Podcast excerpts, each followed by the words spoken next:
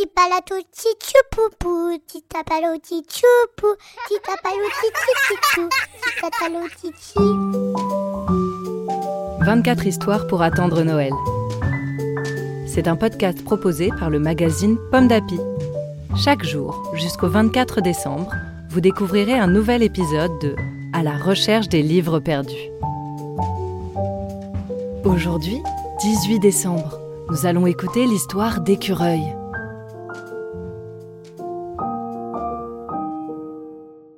Écureuil est parti depuis 17 jours.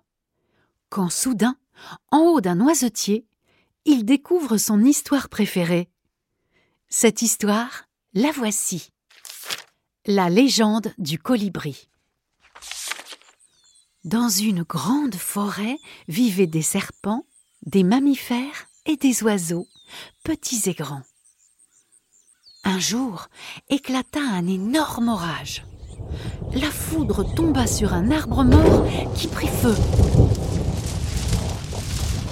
Les flammes s'étendirent aux arbres voisins et bientôt toute la forêt brûla.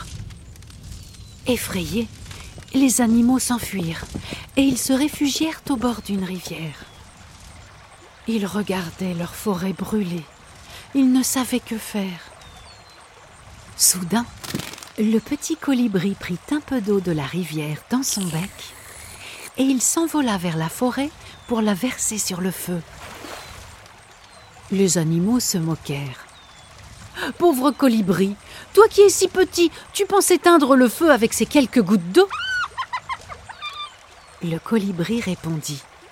Je sais que je n'y arriverai pas tout seul, mais au moins je fais ce que je peux. Sur ces mots, il prit à nouveau de l'eau à la rivière et repartit vers les flammes. C'est alors que peu à peu, tous les animaux prirent de l'eau dans leur bec, dans leur gueule, et ils suivirent le colibri.